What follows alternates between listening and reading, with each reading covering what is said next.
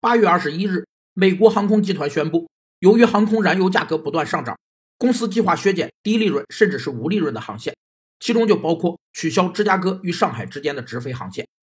通过比较项目的全部成本和效益来评估项目价值的方法，被称为成本效益分析。